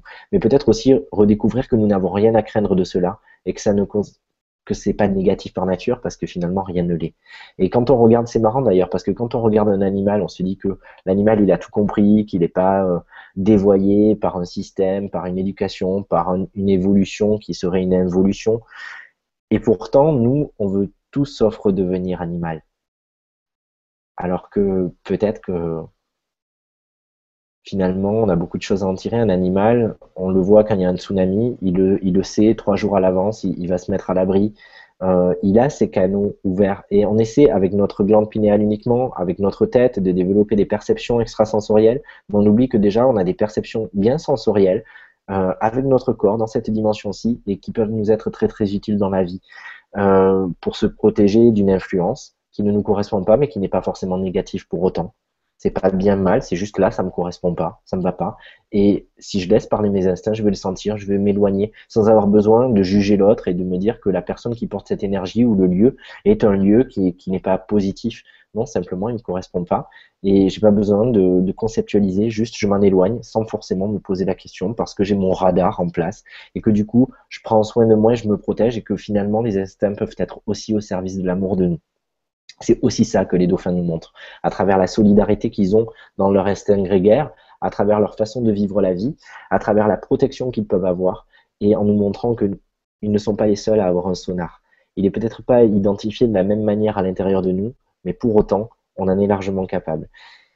Et enfin, les dauphins, ce qui nous montre aussi, à l'image de notre culture française, pour le coup, c'est euh, que le dauphin, symboliquement, c'est le, le, oui, c'est le successeur du roi.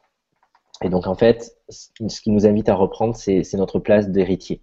Il nous invite à reprendre la souveraineté. Il nous invite à se dire qu'on n'a pas besoin d'un labeur euh, pour arriver à cette victoire-là sur nous-mêmes, de pouvoir exister pleinement et de rayonner totalement.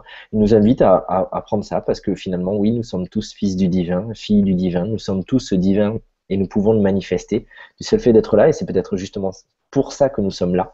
Donc on n'a pas euh, de choses à accomplir. Euh, et, finalement, dans l'histoire de France, l'héritier du sang royal est l'héritier du sang divin. Donc finalement, on peut reprendre notre couronne, notre sceptre et notre trône et régner. Pas régner sur les autres, pas régner sur le monde, mais commencer par régner sur nous-mêmes et donc sur notre vision de l'univers. Et c'est aussi ça qu'ils viennent nous dire, avec beaucoup de simplicité, mais avec beaucoup de puissance, dans un, dans un langage du cœur qui simple, mais efficace, qui, qui nous permet, encore une fois, de nous concentrer sur toute la lumière que nous pouvons déjà contacter, plutôt que de se brancher sur les parts d'ombre et ça rebondit sur ce qu'on disait sur les implants et sur toutes les limitations, les amputations de notre pouvoir personnel. Ok, il peut y avoir des entraves, mais en fait, on peut aussi laisser la lumière convertir l'ombre plutôt que d'amplifier l'ombre, pas au sens négatif du terme, mais au sens de part non encore explorée et mise en lumière à l'intérieur de moi, euh, plutôt que de laisser cette part-là continuer de d'essaimer moi, je choisis de contacter la lumière en moi, mais de contacter la lumière en chacun. Et, quand quelqu'un vient me voir en soin, je me dis toujours que mon challenge, c'est d'arriver à être en amour avec elle au moins une nanoseconde. C'est tout. Le reste, c'est du décorum. Le reste, c'est, oui, c'est des outils, ça peut aider. Euh, mais s'il n'y a pas cet amour, ben, il n'y aura pas de résultat. S'il y a cet amour et qu'il n'y a rien d'autre, il y aura des résultats. S'il y a cet amour et des outils en plus, ben, il y aura des résultats. Mais si on enlève le cœur du cœur, ça marche pas. Un outil froid, ça marche pas. C'est l'intention qu'on va y mettre. C'est contacter la personne, non pas dans son corps de souffrance, mais contacter la, personne dans tout ce qu'elle est de merveilleux, même si elle-même, elle s'en rend pas compte. Et simplement se permettre d'être un pont pour qu'elle aussi, elle puisse toucher sa lumière et s'en rendre compte qu'elle est, qu'elle est tout ça. Et peut-être qu'après, elle oubliera. Mais en tout cas, si elle l'a contacté en conscience avec nous dans cet espace, eh ben, checked. C'est OK. C'est bon, c'est fait, parce qu'elle va retrouver le chemin. Et si finalement on reprend notre responsabilité, je crois que c'est ça aussi le message des dauphins, et c'est en ça qu'ils sont évolués. Ils viennent nous dire, il n'y a pas de morale, parce que d'autres personnes vont vous dire, ben, les dauphins, c'est des pervers, parce que euh, ils, font des gangbangs et que euh, et que voilà et si vous nagez avec des dauphins vous allez nager dans des marées de sperme et etc euh, etc mais c'est avec notre ethnocentrisme avec notre façon de voir. Mais si on reprend cette, cette cette ouverture ce non jugement et que on se retrouve dans une position où on se demande quelle est notre responsabilité. Est-ce que c'est d'être un miroir de jugement où on renvoie toujours aux autres ce qu'ils ne sont pas assez, ce qu'ils sont trop, parce que nous-mêmes, on souffre d'avoir été jugés et, d'avoir un manque d'amour et qu'on cherche sans cesse à être aimable. Et, si les autres se conforment pas à ça, ben on va leur envoyer nous aussi de la désapprobation. Ou est-ce que notre responsabilité, peut-être, elle se situe pas dans le fait de pouvoir être aussi un miroir de lumière, plutôt que de renvoyer tous les manquements, toutes les failles, renvoyer aussi tout ce que l'autre est déjà. Et ainsi, le monde peut-être va tourner rond. Ça ne veut pas dire qu'il faut tout accepter sur le plan horizontal. On peut se positionner, on peut poser des limites, on peut dire non fermement. Mais rester dans un miroir d'amour. C'est-à-dire, déjà, si on s'assume et qu'on arrive à dire non, on va pas en vouloir à l'autre, mais en plus, on le contacte dans toute sa lumière, même si je suis pas d'accord avec lui. Et, et, du coup, si je lui permets d'être cette source secondaire qui lui permet de se connecter à ce qu'il est, mais qu'il avait perdu de vue, eh bien, du coup, ben, je joue mon rôle aussi de, de canal et les dauphins, voilà ce qu'ils viennent nous enseigner. Merci. Merci à toi. Et merci Jean-Marc d'avoir posé euh, cette, question. Euh, question suivante avec euh, Camille. Bonsoir Camille. nous dit Bonsoir à vous deux. Quelle différence faites-vous entre le voyage astral et la sortie de corps? Bonne question. Est-ce que est-ce qu'on peut préciser parce que je comprends pas bien euh, Pour toi, est-ce que tu. Oui. Comment tu, perçois les choses par rapport euh, entre le voyage astral et la sortie de corps? Est-ce que tu vois. Euh, ben, pour moi, en fait, on est en plein dans la rhétorique, dans la sémantique et mm. dans. Là, et dans, et dans le. Finalement, dans. Bon, tant pis, je le dis. Hein. Mm. Euh, dans ce que je trouve finalement complètement secondaire. C'est-à-dire que euh, finalement on se fiche de complètement, enfin pour moi on se fiche, je me fiche de savoir comment ça s'appelle ou l'important c'est d'en faire l'expérience même si je le nomme pas et, chacun en fait l'expérience que ce soit en conscience ou dans son inconscient. Euh, et, et au-delà de ça, c'est pas forcément d'en faire l'expérience, c'est ce que ça m'amène. Euh, que je fasse une sortie du corps ou que je fasse un voyage astral, ou que je fasse un rêve éveillé, ou que je fasse une quête de vision qui me permette de contacter une énergie que je ramène à ce moment-là, euh, ben c'est ok, c'est jackpot parce que parce que je suis allé prendre ce que j'avais à prendre. Peu importe le média. Et donc voilà. Après, je ne fais pas forcément de différence entre l'un et l'autre. Euh, je sais pas, il y a peut-être des traditions ou des écoles qui font des différences euh, à ce niveau-là. Moi, j'en fais pas forcément parce que euh, ben, derrière le mot, euh, voilà, encore une fois, pour moi, c'est le process. Et par contre, ce que ça me donne envie de, partager, c'est que souvent, quand on fait, que ce soit un voyage astral, une sortie du corps, une quête de vision, une connexion euh, avec, avec d'autres plans, on a tendance à vivre quelque chose de merveilleux. Et quand on revient, ben, on a du mal à revenir et puis on est presque un peu euh, nostalgique. Oh là là, mais c'était mieux là-bas. Je suis pas content d'être là. Et, je renforce encore plus mon déni d'incarnation, mes blessures, ma, ma non-participation à cette humanité alors que finalement mon âme elle a quand même choisi de venir ici et de participer à, cette grande fraternité. Donc euh, plutôt que de se sentir différent, peut-être regardons tout ce qui nous rassemble aussi, même si nous restons une manifestation singulière de la même source de vie. Et, donc du coup, euh, si je reviens de là-haut et que j'ai ce sentiment de nostalgie, c'est certainement que j'ai pas fait le reflux. Et ça aussi, c'est un grand message des dauphins.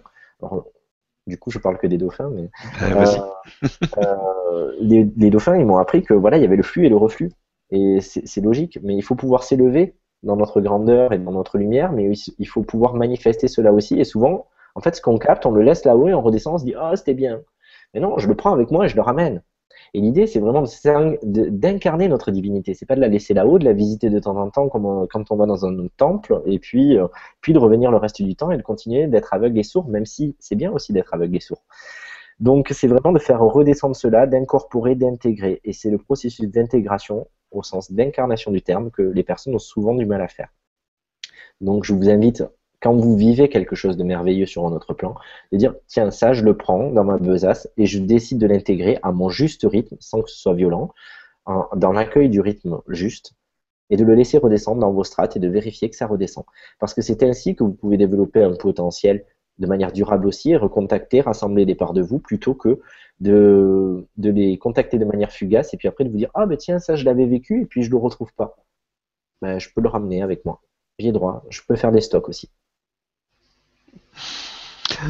Merci beaucoup et merci Camille pour la, question. Euh,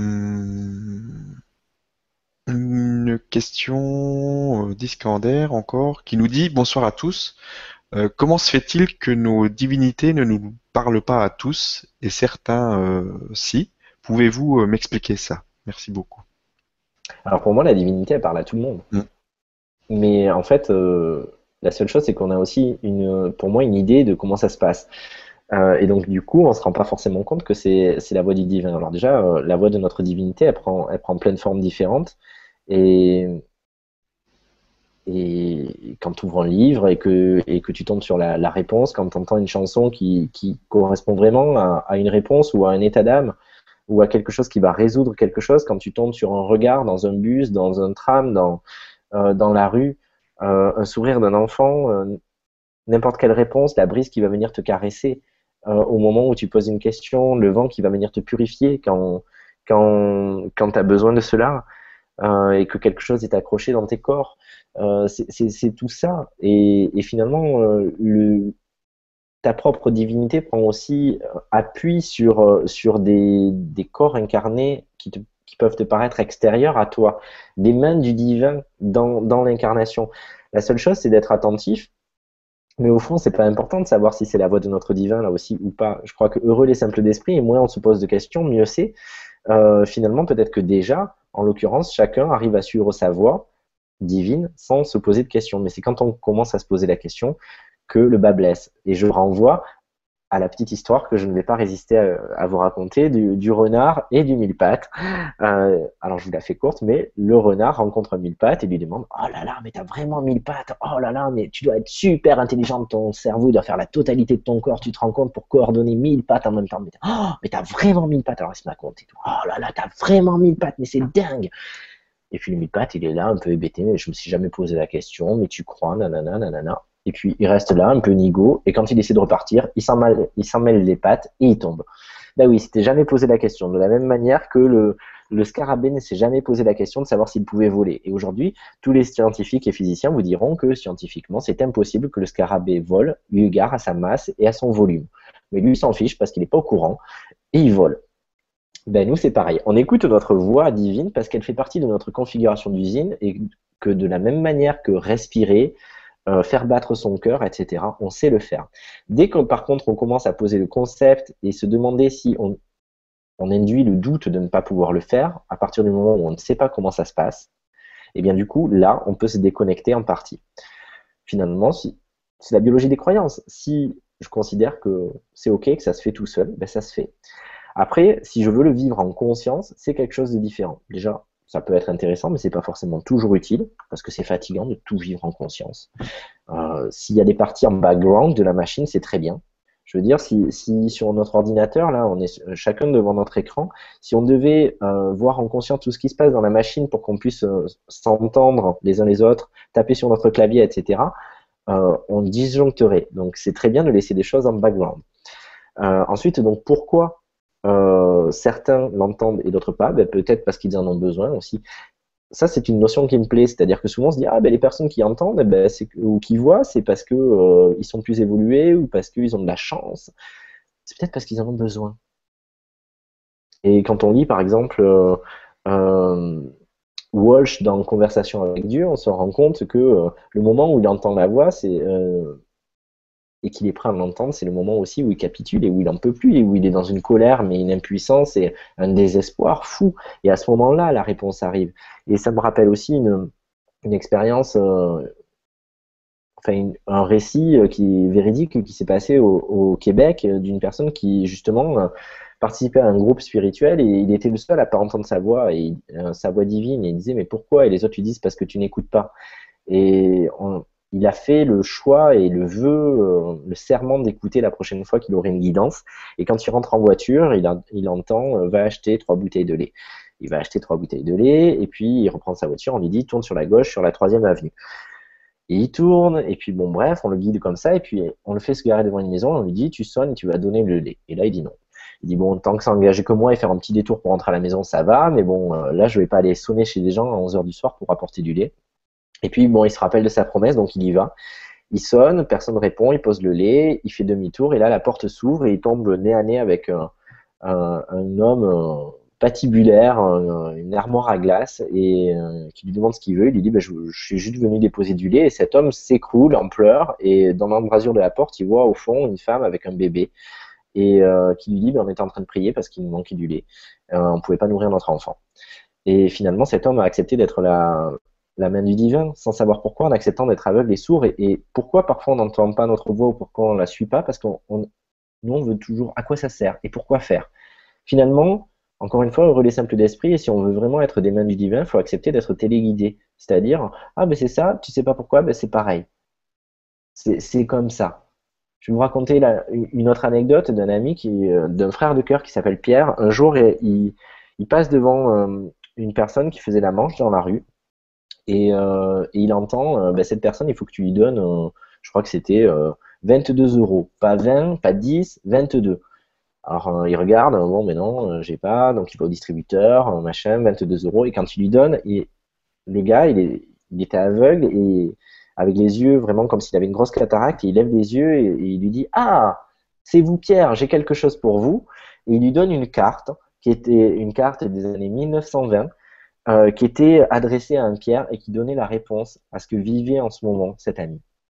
Donc finalement, c'est accepter de ne pas savoir, accepter que la réponse, elle peut ne pas être simultanée, euh, arrêter de se poser des questions et simplement j'entends ça, ben oui, j'obéis, je me pose pas de questions, c'est comme ça. Et donc du coup, la voix, je veux aussi l'entendre. Mais la voix va se fatiguer si, euh, si je joue la sourde oreille. Mais ça ne veut pas encore une fois dire que c'est une incapacité. Ça, j'insiste dessus parce que pour moi, ça fait partie du package d'usine de tout le monde. Et encore une fois, après, j'ai croisé beaucoup de personnes, y compris des thérapeutes, euh, qui et je pense à une très chère amie qui, venait travailler avec moi parce qu'elle me disait ben j'adore ta clairvoyance mais moi je souffre de pas avoir de clairvoyance etc et en fait euh, ben, tout l'objet de l'accompagnement a été de lui montrer qu'en fait elle était clairvoyante mais que elle avait une idée différente de ce qui était la clairvoyance. Et donc du coup elle la voyait pas là où elle était parce que pour elle ça devait se passer différemment il y a différentes formes de clairvoyance, il y a différentes formes de guidance. Elles peuvent être intérieures, elles peuvent être dans le ressenti, elles peuvent être dans le corps, elles peuvent être euh, dans nos rêves, elles peuvent être dans la personne qui va nous donner la réponse, elles peuvent être entendues, elles peuvent être non entendues. Voilà, mais tout le monde, tout le monde, sans exception, entend, reçoit ce qu'il a à recevoir. Et vraiment, gommez de votre esprit cette idée que quelqu'un n'entend pas. Parce que cet égrégore-là, fait souffrir cette terre et la ralentit, fait souffrir cette espèce. Parce que justement, on pense encore qu'il y a des classes, qu'il y a des personnes qui y arrivent et des personnes qui n'y arrivent pas. Dans la spiritualité, il n'y a pas d'échec. Il n'y a pas d'échec. Il n'y a pas de bon et de moins bon. Voilà, il n'y a que des gens qui se posent pas de questions et qui, y arrivent, qui prennent ce qu'on leur donne, et puis des personnes qui ont des scrupules à prendre ce qu'ils ont déjà. C'est tout. Mais ils l'ont quand même. C'est un peu comme une maison. Vous héritez d'une maison, cette maison, elle peut être fantastique, même si elle paye pas de mine. Et il y a un trésor magnifique à l'intérieur, mais il faut l'aimer pour trouver le passage secret et voir qu'il y a un trésor. Si, si on l'aime pas et qu'on trouve juste que la maison elle est délabrée et que c'est un poids et que, et que voilà, et qu'elle menace de s'écrouler, qu'il faut faire des travaux et qu'il faut faire avec, mais qu'on n'ose pas la vendre parce que c'est un héritage de la famille, ben voilà, on est, c'est un poids. Sauf que cette maison, elle porte toujours le trésor à l'intérieur d'elle. Mais si on veut pas le voir, si on l'aime pas, on peut pas le voir. Ben, c'est pareil, tout est une question aussi d'amour de soi. C'est pas forcément qu'une question d'amour du divin. Et parfois, on aime beaucoup plus ce qu'on considère être notre part divine que notre part humaine. Et pourtant, l'humain, et je vous renvoie vraiment, euh, enfin, je développe vraiment ça dans mon dernier livre, et euh, je pense que l'humain est profondément bon et qu'on s'est trompé. C'est-à-dire qu'on considère que l'humain est vil et que le divin, le divin est parfait, moi, je vous propose une autre approche. Le divin est lumière, mais finalement, c'est peut-être l'humain qui est amour. Et d'ailleurs, dans notre terminologie, quand on parle de quelqu'un qui est humain, c'est quelqu'un qui est bon, c'est quelqu'un qui profondément respire cette générosité. Et je crois que ce qu'on oublie aussi beaucoup, c'est que dans notre humanité, quand on est touché par quelque chose, on est en capacité de déplacer des montagnes. On se dit souvent que l'humain est capable du pire, on oublie qu'il est capable du meilleur. Mais ça aussi, c'est un balancier l'absence de lumière qui est l'ombre, la, souffrance qui est l'absence d'amour, euh, eh bien, voilà, on peut se dire que oui, ok, on a la possibilité de faire le pire parce qu'on a la possibilité de faire le meilleur et que à partir du moment où on est ému, où on se laisse toucher par quelqu'un, par une situation, par une cause, ben voilà, on se pose plus la question de savoir si on peut ou on ne peut pas faire, on fait, on agit parce que là, encore une fois, on n'est pas dans une tentative d'être dans l'acte, l'acte est un prolongement de notre être-té, donc là, il n'y a plus de limite. Et là, nous sommes tellement synchronisés à notre divinité qu'on ne se pose pas la question de savoir si on entend une guidance qui est celle de non, ça se fait tout seul, c'est. Voilà, il n'y a, a plus de distance. Nous sommes. Je vous invite vraiment à considérer que l'humain, il est bon. Je vous invite vraiment à vous poser la question de ces égrégores que nous entretenons par rapport à ça. Et on peut se dire, oui, mais par rapport à ce monde qui nous entoure, est-ce qu'on vit, etc., et les guerres qui éclatent? Oui, j'ai pas la réponse à tout, parce que j'accepte de ne pas comprendre, de ne pas savoir. Mais je vous propose juste quelques pistes. Peut-être que ces guerres sont les dernières qui vont permettre à ceux qui sont pro-guerre de se convertir à la paix. Peut-être qu'on a aussi besoin de se mobiliser autour de ça. Peut-être qu'on a aussi des égrégores à l'inverse de répulsion de tout ça. Et peut-être que l'idée, c'est d'arriver à guérir tellement chacun à l'intérieur de nous que finalement, on atteint un point de neutralité. Ça ne veut pas dire que dans l'action, on ne va pas faire des choses pour ou contre dans un sens. Mais ça veut dire qu'à l'intérieur, plus rien n'accroche. J'ai plus d'émotion, j'ai plus d'aversion, j'ai plus de... Juste voilà, j'accueille, c'est là, ok, je fais avec. Je me pose plus la question de la légitimité, de la dignité. Je me, me, je m'élève plus contre quelque chose. J'accueille, je m'abandonne. Et je me demande comment je peux le transmuter. Comme un, aliment. Tiens, est-ce que cet aliment est bon ou mauvais? Est-ce qu'il est transgénique? Est-ce que, qu'il faut manger de la viande? Est-ce qu'il faut pas en manger? Ok, oui, c'est des questions. Mais pour moi, on peut aller tellement plus loin dans les êtres à la fois humains et spirituels qu'on est. A priori, pour moi, on peut tout ingérer. On peut tout prendre. Déjà, c'est une question de conscience. C'est une question d'intention. Pourquoi je le fais? Est-ce que je le fais dans l'honneur de moi ou est-ce que je le fais dans la maltraitance de moi? Et ensuite, ce produit, quel qu'il soit, est-ce qu'à un moment donné, il n'est pas issu de la nature? Et est-ce que si je l'aime pas et que je le consacre pas, est-ce que je peux pas lui aussi lui faire miroir de lumière et le contacter dans sa part la plus élevée? Et me rendre compte qu'un produit qui était peut-être allergène pour moi à un moment donné ne faisait que révéler quelque chose que je peux régler, que c'est pas le produit qui est mauvais, mais qu'ensuite même je peux le réintégrer et me rendre compte qu'il peut être bon pour moi. Je peux manger de la junk food qui peut vibrer euh, très bas sur une échelle de Bovis et qu'elle m'apporte énormément de choses ou qu'au pire elle soit neutre sans me nuire parce que je l'intègre à un bon niveau de conscience et que je contacte toute la pureté de ce qu'il y a à l'intérieur, à la base, même si ça a été raffiné, travaillé, etc. Et je peux manger le meilleur produit bio du monde qui vibre super bien. Et si je ne mange pas en conscience ou que je ne mange pas pour les bonnes raisons, eh bien, il n'aura qu'un moindre effet et il peut même être nocif pour moi. Pas parce que le produit est nocif, mais parce que c'est ce que j'en fais.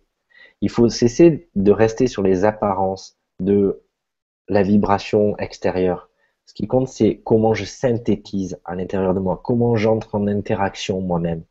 Si je me remets au centre de mon univers, eh bien là, je ne peux pas passer à côté de ma voix intérieure. Si je me remets au centre de mon univers, eh bien, voilà, les actes auront moins de poids que ma conscience.